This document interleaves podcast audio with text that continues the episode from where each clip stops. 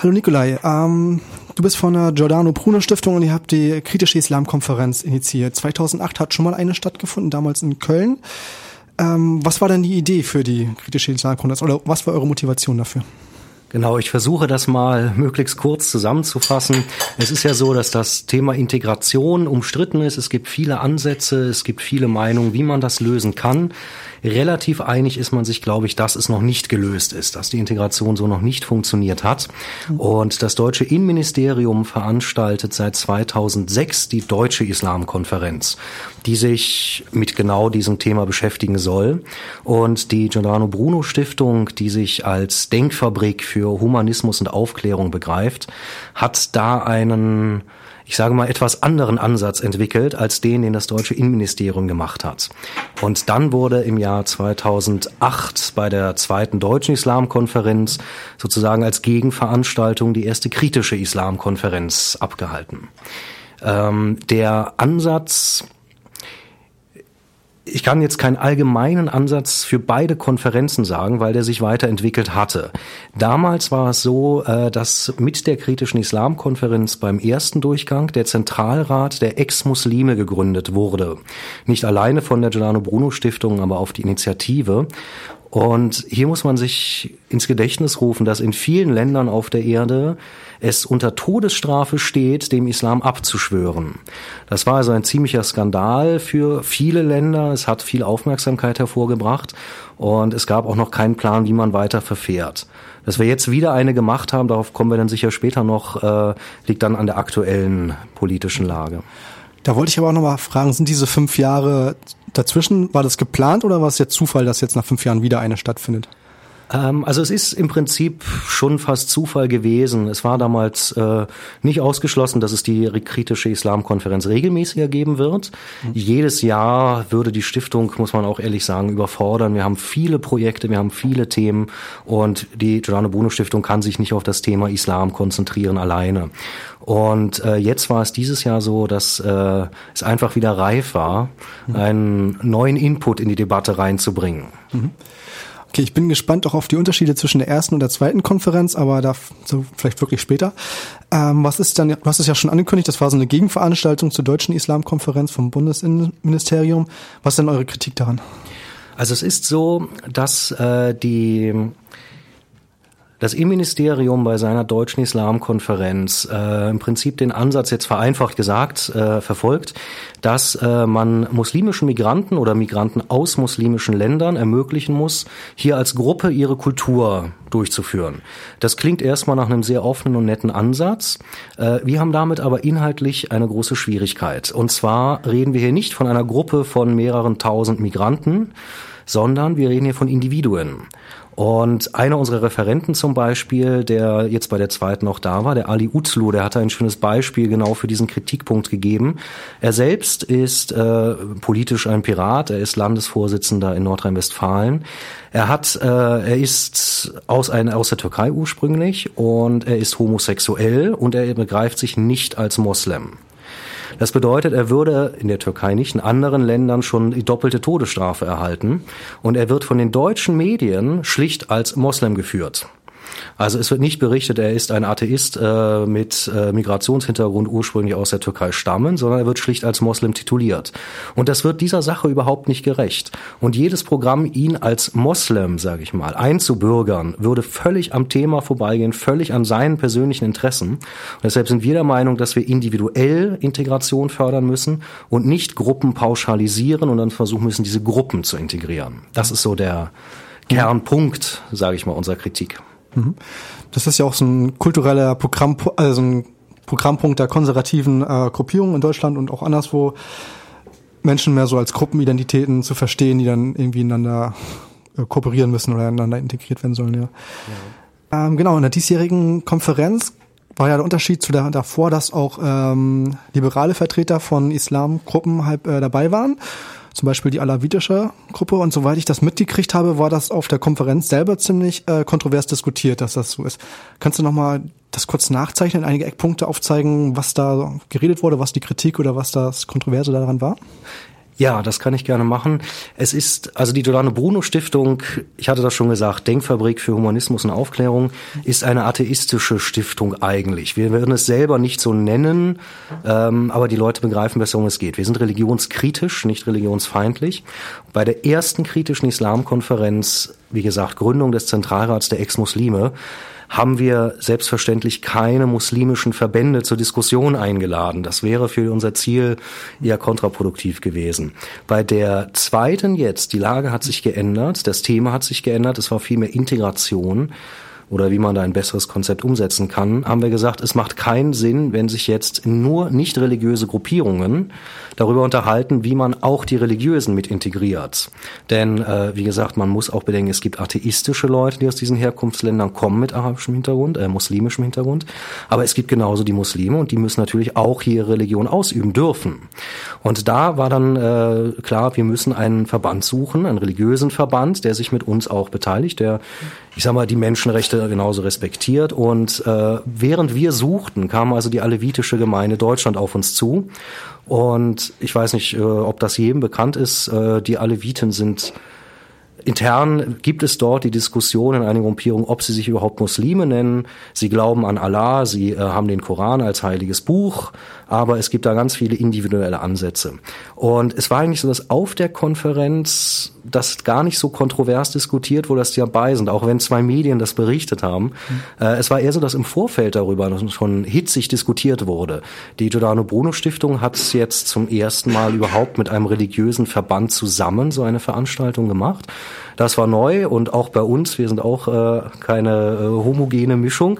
Äh, bei uns war es auch so, dass die Leute äh, damit eigentlich nicht einverstanden waren. Und der Zentralrat der Ex-Muslime, den wir ja bei der ersten Islamkonferenz gegründet hatten zum Beispiel, der war am Anfang gar nicht glücklich darüber, dass sie jetzt zusammen mit einem religiösen Verband diese Themen erörtern. Allerdings äh, hat das dann doch sehr gut funktioniert eigentlich. Mhm. Ja, ganz spannend. Ich hatte in einer türkischen Zeitung gelesen, die auf Deutsch äh, gedruckt wurde, deshalb gar keine islamischen Gruppen dabei waren. Wahrscheinlich vor dem Hintergrund, dass dann die Alawiten gar nicht als Moslems gelten bei einigen anderen Muslimen. Mhm. Also, ähm, wer war dann so alles auf der Konferenz noch anwesend, außer den alawitischen? Vielleicht nicht alle aufzählen, aber ein paar. Also es war insgesamt eine ziemlich äh, bunte Mischung, sage ich mal. Wir hatten mehrere Menschenrechtsaktivisten da, wir hatten Politologen da und Islamwissenschaftler. Zu den berühmtesten gehören sicher Ahmed Abdel Samad, der äh, aus Ägypten angereist ist dafür. Ähm, Netschla Kelek ist ein ziemlich bekannter Fall, denke ich, in Deutschland wird vielen was sagen. Auch ein umstrittener Fall auf der Konferenz gewesen, hat aber unserer Meinung nach sehr gute Inhalte dort transportiert und sehr gute Ideen mit einbringen können. Äh, ich sage schon, Ali Utlu von den Piraten war da. Wir hatten Rolf Schwanitz, Bundestagsabgeordneter und Mitbegründer der SPD-Laizisten da der äh, auch nachher bei der Abschlusserklärung, die wir gemeinsam formuliert haben, dazu vielleicht auch später noch eher mehr, auch noch Punkte eingebracht hat. Äh, und äh, sehe ich sehr für Säkularismus, also die Trennung von Religion und Staat einsetzt. Ähm, Mina Ahadi war da, die Vorsitzende des Zentralrats der Ex-Muslime natürlich. Wir hatten aus Frankfurt zwei Frauen da von der äh, Initiative progressiver Frauen in Frankfurt, kurz Fra in Fra. Äh, das war die Celia Diekmann zum Beispiel, die auch dort Position natürlich besonders zu Menschen und auch Frauenrechten und Gleichberechtigung eingebracht haben. Also ich könnte noch mehrere aufzählen. Ich mhm. glaube, das ist so eine ganz gute Mischung schon mal. Und wer alle im Einzelnen sehen möchte, kann das auf unserer Homepage sich gerne anschauen. Und für alle, die jetzt gerade erst eingeschaltet haben, im Studio Nikolai von der Giordano Bruno Stiftung. Es geht um die kritische Islamkonferenz, die stattfand vom 10. bis 12. Mai hier in Berlin. Wir waren stehen geblieben bei den einigen Referenten und Vorträgen, die äh, dort stattgefunden haben.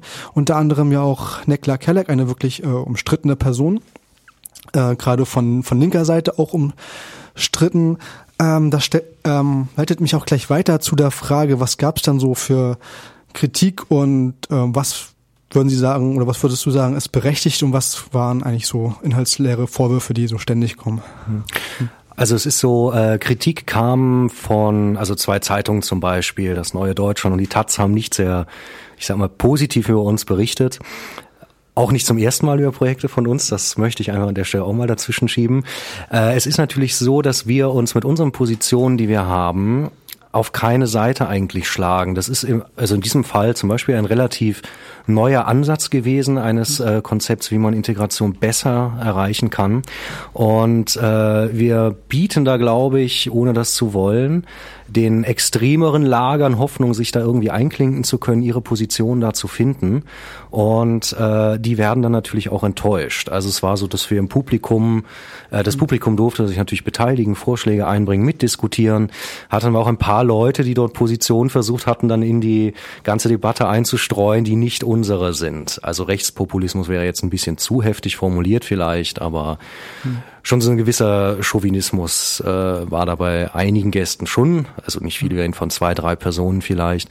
Und auch sehr, sehr linke Ansätze werden natürlich versucht einzustreuen, wenn wir uns eigentlich so gar nicht positionieren könnten, sondern unsere ganze Strategie beruht eigentlich darauf, dass wir wirklich das Problem analysieren, überlegen, wie wir das lösen können. Deshalb dieser Ansatz, äh, das Individuum hier zu betrachten bei der Integration. Das äh, Motto der Konferenz war ja Selbstbestimmung statt Gruppenzwang. Das war natürlich genau darauf ausgelegt. Und diese Seiten sind natürlich hinterher, ich sag mal, enttäuscht, verstimmt, dass man ihre Position dort nicht transportieren konnte. Dementsprechend wird das dann auch negativ rübergebracht. Aber das Gesamtfeedback der Konferenz war sehr gut und offen. Viele Zeitungen oder äh, auch Fernsehsendungen haben sehr positiv gesagt, gesagt, es sei ein sehr aufgeschlossenes äh, Konzept mit einem guten Ansatz. Insofern, es gab natürlich Kritik, die gibt es bei jedem größeren Projekt, gerade bei solchen Themen, aber das hat eigentlich gar nicht überwogen und äh, ja. ja. Ähm ich habe nochmal auch so verschiedene, ähm, aus verschiedenen Lagern mir auch verschiedene Artikel über die Konferenz durchgelesen, unter anderem die Blaue Narzisse, so ein Rechtsaußenblatt, intellektuelles Rechtsaußenblatt und die äh, der Blog PE News. Ich kriege hier gerade eine angedeutete Faust ins Gesicht. Okay. Ähm, genau, dort wird halt ähm, wird eure ähm, Konferenz, die wird ja schon zum Teil noch begrüßt, gerade von diesen Rechtsaußenlagern. Ja, ist ja gut, dass jemand so O-Ton-mäßig ja, dass das Problem des äh, Islamismus in Deutschland, dass das mal thematisiert wird, das darf man ja gar nicht mehr machen und so weiter. Dann wird man ja gleich als als Rechter da oder als Faschist äh, denunziert und die machen das, das finden wir gut, aber und dann kommt das wir wollen aber auch, dass dieses Transkulturalität, das verstehen wir nicht und die christliche Identität wird geschwächt durch euren Ansatz. So, das war so O-Ton von, von rechter Seite her. Ähm, was kannst du sagen oder wie fühlt sich das an, wenn man so einen halben Beifall kriegt von so Leuten, die man eigentlich gar nicht dabei haben möchte? Äh, also dazu kann ich sagen, das allererste Mal, wo das passierte, dass wir von rechter Seite angegriffen, wo äh, Unterstützung erfahren haben, hat sich das sehr schlecht angefühlt. Inzwischen ist es so, das ist jetzt ein paar Mal vorgekommen. Wir haben das eigentlich auch sehr schnell lösen können, äh, indem wir unsere Position einfach erläutert haben und die Rechten mehr als Abstand wieder von uns genommen haben. Es ist ein bisschen Gewohnheit. Ich weiß nicht, ähm, wir hatten im letzten Jahr die Kinderrechtskampagne äh, gegen Zwangsbeschneidung da war es so, die ist relativ kurzfristig entstanden, weil die Situation war da, jetzt mussten wir agieren. Und am Anfang sprangen dort auch äh, rechtere Gruppierungen, versuchten auf die Kampagne aufzuspringen und die zu vereinnahmen, haben sich aber ganz, ganz schnell distanziert, weil wir inhaltlich klar gemacht haben, dass wir einerseits natürlich diese Zwangsbeschneidung ablehnen, aber andererseits natürlich das dann auch wieder über eine Art Integrationsthema angesprochen haben, dass wir möchten, dass sich alle Gruppierungen hier integrieren können oder hier gut leben können. Und das passt den Rechten überhaupt nicht. Wir haben es bei dieser Konferenz so gemacht, dass wir gesagt haben, religiöse Fundamentalisten oder Extremisten und Rechtsradikale haben hier eigentlich, ohne das wirklich zu begreifen, exakt dieselbe Position. Damit haben wir die eigentlich schon vertreiben können. Denn beide haben Angst vor einer anderen Gruppierung, versuchen die zu denunzieren, schlecht zu machen oder genau identisch zu ihrem eigenen Bild zu formen, wenn das möglich ist. Und das war eigentlich der Punkt, wo auch bei der kritischen Islamkonferenz jetzt rechte Gruppierungen sofort wieder Abstand genommen haben. Mhm. Also wir kennen das Problem öfter mal. Äh, es gehört natürlich zur Strategie des unter anderem rechten Lagers. Es gibt auch andere Gruppierungen, die es versuchen, auf andere Themen aufzuspringen, die andere Gruppen machen und die dann für sich image-technisch zu vereinnahmen. Zum Glück hat das bei uns so noch nie funktioniert. Äh, wir kennen es aber, es ist nicht so mhm. schlimm. Okay.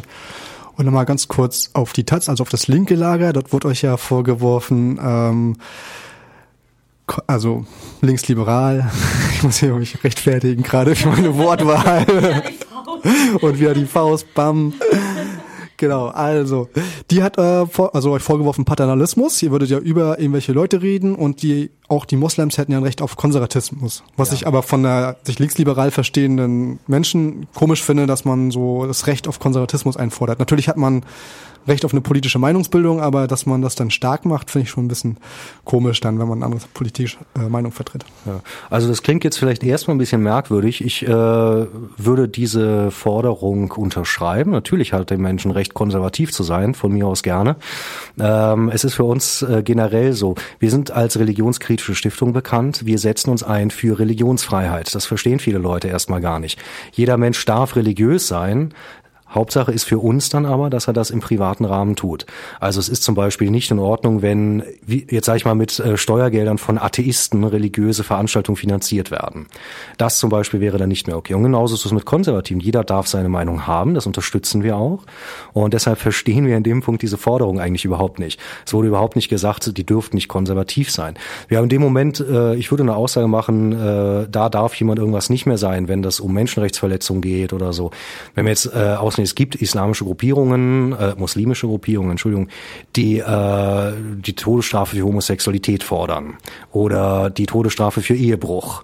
In dem Fall sage ich, das ist nicht konservativ, das ist menschenfeindlich, das ist menschenverachtend, da wäre ich dagegen. Aber nur, dass jemand jetzt konservativ ist, solange er sich im Rahmen der Menschenrechte da bewegt, kann er das gerne fordern, sein und machen. Das stört uns eigentlich überhaupt nicht. Mhm. Daher die Forderung ist für uns nicht wirklich nachvollziehbar gewesen. Mhm. Und es gab ja auch konservativere Leute auf dem Podium. Das, äh, den haben wir auch einen Raum gegeben. Mhm. Gut, ähm, wollen wir dann mal überleiten zu den eigentlichen Inhalten. Die Konferenz fing ja an mit einem Kinofilm, ein Eröffnungsprogramm. Genau. Also wir hatten eine Auftaktveranstaltung, äh, wo wir einen Film gezeigt haben, der auch in Deutschland im Kino lief. Leider nicht in sehr vielen Kinos und leider nur äh, ein paar Aufführungen pro Kino.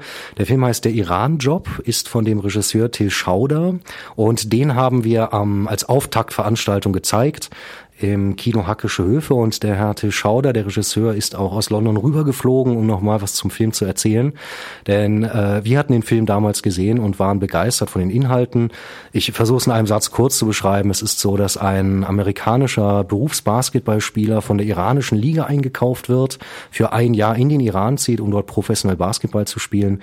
Und der Till Schauder hat ihn begleitet, ohne Drehgenehmigung, und hat vor Ort äh, einfach dokumentiert, was dieser dieser Basketballspieler aus Amerika dort erlebt. Äh, gegen Ende des Jahres brach dann auch noch die Grüne Revolution aus. War also ein perfektes Timing für einen Film. Und dieser Film ist jetzt nicht dramatisch oder, oder so, also auch ein bisschen, aber im Tenor ist er eigentlich eher lustig, was einfach an diesem amerikanischen Basketballspiel liegt, der eine solche fröhliche Natur ist und damit so viel Humor angeht. Und da dachten wir, es ist eine sehr gute versöhnliche Einstimmung. Der Tisch Schauder hat auch noch ein paar Anekdoten erzählt, die er so nicht filmen konnte. Wie gesagt, das äh, Film ist ohne Drehgenehmigung entstanden. Und da dachten wir, das wäre ein sehr schöner, neutraler Einstieg. Hinterher gab es einen kleinen Empfang noch und dann hatten wir zwei Tage Konferenz, das mhm reichte dann auch. Okay.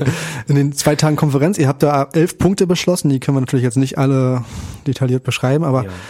Vielleicht sagst du mal, welche Punkte dir besonders wichtig waren oder welche Forderungen? Also der allerwichtigste Punkt für mich ist eigentlich einer, der gar nicht in dieser Abschlusserklärung drin steht. Äh, das ist eigentlich die Tatsache, dass äh, wir es hier geschafft haben, eigentlich kann man, glaube ich, bei dem Thema schon sagen, zum ersten Mal Vertreter und Verbände zusammen zur Diskussion zu holen, vom wirklich atheistischen Lager bis zum religiösen Lager. Wir haben Leute auf dem Podium gehabt, die sonst öffentlich eigentlich nicht miteinander kommunizieren. Und das Ganze ist sehr friedlich abgelaufen, sehr gut diskutiert worden. Und das ist eigentlich für mich persönlich der beste Aspekt an der Sache gewesen, dass wir hier einen Impuls, sagen wir mal, gehabt haben, dass weiter diskutiert werden kann über diese Themen mit diesen Leuten, hoffentlich auch bald mit mehr Leuten, mehr Gruppierungen. Und das war für mich eigentlich das Beste. Es haben sich äh, fast alle teilnehmenden Verbände auf diese Abschlusserklärung geeinigt. Die, der Zentralrat der Ex-Muslime hat sich enthalten, leider, wer weiß, wie das in Zukunft sein wird. Und die Aleviten haben sich äh, auch der Stimme vorläufig enthalten und sagten, sie müssen das natürlich mit ihrem gesamten Verband, also im gesamten Vorstand noch absprechen. Da wird also hoffentlich auch noch eine positive Nachricht dazu kommen. Die Erklärung selbst fasst eigentlich insgesamt die gesamten Themen der Konferenz nochmal zusammen und äh, das Projekt, was ich am Anfang erzählte, wie wir uns jetzt Integrationsbemühungen eher vorstellen würden oder was wir eher für erfolgreich halten würden. Das ist eigentlich der, der Hauptcontent dieser Proklamation. Mhm. Natürlich auch die Einhaltung der Menschenrechte, die Gleichberechtigung von Mann und Frau hier vor Ort und so weiter. Also mhm. wer die gesamte Erklärung lesen will, es sind dann doch zwei Seiten, die kann ich jetzt so nicht zusammenfassen, äh, findet auch die auf der Internetseite, direkt auf der Startseite und kann auch, wenn er Fragen, Anregungen hat, uns da schreiben über das Kontaktformular. Mhm. Bei diesen Forderungen, da fällt mir mal so ein Konzept oder eine Vokabel auf, die ich dann so ein bisschen, die kommt mir so ein bisschen fremd vor in diesem ganzen mhm. ähm, Wortsalat, in diesem ganzen ähm, Schreiben. Das ist dieses Transkulturalität. Das sticht so heraus. Wie kommt ja. ihr darauf? ja, das sticht heraus. Also der Begriff der Transkulturalität wird äh, noch gar nicht so lange diskutiert. Er ist ähm, unter anderem geprägt worden von dem Philosophen Wolfgang Welsch, der auch bei dieser Konferenz dabei war. Und äh, es geht hier darum, ich überlege, wie ich das einfach jetzt mal formulieren kann. Stellen wir uns das vielleicht so vor entsprechend wie unser Konzept war, das Individuum statt der Gruppe, das habe ich schon zweimal erklärt jetzt, äh, ist es so, wenn wir das mal in kulturelle Aspekte versuchen zu gliedern, äh, wäre es so, dass wir hier, wenn wir das Transkulturelle versuchen herzustellen zwischen zwei verschiedenen kulturellen Gruppen, eigentlich eine gegenseitige Befruchtung dieser Kulturen ermöglichen würden. Und darauf zielte ja unser Konzept auch ab. Also es wäre jetzt nicht so, dass wir sagen, wenn jetzt äh, Migranten aus muslimisch geprägten Ländern rüberkommen, müssen die deutsch werden und äh, Weißwurst essen lernen, sondern es ist vielmehr so, dass wir sagen, die Individuen dieser beiden Gruppierungen, die auch beide da nur als Sammelbegriff quasi genannt werden können, können sich gegenseitig bereichern. Ich zum Beispiel rauche gerne Wasserpfeife, ein Element, was nicht sehr deutsch ist. Das wäre, glaube ich, ein Beispiel für einen transkulturellen Aspekt in meinem Leben. Und ähm, also das ist mit dieser Sache gemeint. Ich hoffe, das war jetzt äh, eine Erklärung, mit der man was anfangen kann. Mhm. Vielleicht noch ein weiterer Punkt, den ich ziemlich spannend fand, war so ein außenpolitischer Aspekt, eine Forderung an die deutsche Regierung, halb äh, in ihrer Außenpolitik gegenüber ähm, islamisch, ähm, also gegen Ländern, wo Islam halb Staatsdoktrin ist, ähm, diese Länder eigentlich mehr ähm, na, zu isolieren oder so mit demokratischen Mitteln halb zu bekämpfen und die ähm, Opposition, die es in diesen Ländern gibt, äh, zu fördern. Ja, also ähm, etwas anders äh, ist es schon. Es ist nicht so, dass wir jetzt sagen, wir müssen diese Länder äh, isolieren oder so. Ähm, aber es, wir möchten, dass die deutsche Regierung Druck nach Mitteln ausübt, natürlich wieder im Sinne der Menschenrechte und äh, äh, dass die Bevölkerung nicht darunter leidet. Aber die Oppositionen, die sich für Menschenrechte einsetzen und dafür Unterdrückung erfahren, Diskriminierung oder sogar Hinrichtung in einigen Fällen leider, die zu stärken ist natürlich ein äh, wichtiges Anliegen für uns. Denn es wäre jetzt falsch zu sagen, wir müssen die Integration innerhalb der deutschen Landesgrenzen irgendwie äh, zum Funktionieren bringen. Wir müssen das erfolgreich abschließen. Der Rest der Welt ist uns egal. Das wäre sehr unhumanistisch. Und äh, das möchten wir natürlich tun. Es ist zum Beispiel so, dass der die äh, Frau Hadi, die Vorsitzende des Zentralrates der Ex-Muslime, äh, sich sehr dafür einsetzt, Leute aus ähm, Ländern, die unter dem Scharia-Gesetz stehen, zu retten, die dort wegen Vergehen, die wir hier nicht äh, so nachvollziehen können, die Todesstrafe erwarten und das auch in einigen oder in mehreren Fällen schon geschafft hat. Ähm, das könnte man natürlich auch von unserer Bundesregierung erwarten. In einigen Fällen passiert das natürlich auch. Es ist nicht so, dass es, äh, die deutsche Regierung da wegschaut, aber da könnte man sich sehr viel stärker engagieren. Mhm. Okay. Ähm, vielleicht zum Schluss die Abschiedsfrage. Wird es eine weitere kritische Islamkonferenz geben? Ja, also es wird sicher noch mal eine kritische Islamkonferenz geben. Den Zeitpunkt könnte ich jetzt nicht sagen. Es wird nicht jährlich stattfinden, wie ich schon am Anfang sagte. Ähm, es wird sicher wieder eine Situation geben, wo wir uns genötigt und gedrängt fühlen, wieder eine zu machen, um einen neuen Input in die Debatte zu geben. Äh, vielleicht in zwei Jahren, vielleicht in drei Jahren, das können wir noch nicht genau sagen. Aber äh, ich gehe davon aus, dass das Thema noch lange kontrovers diskutiert wird, dass es da noch viele Ansätze gibt. Und ich bin auch sicher, dass uns nicht jeder davon gefallen wird.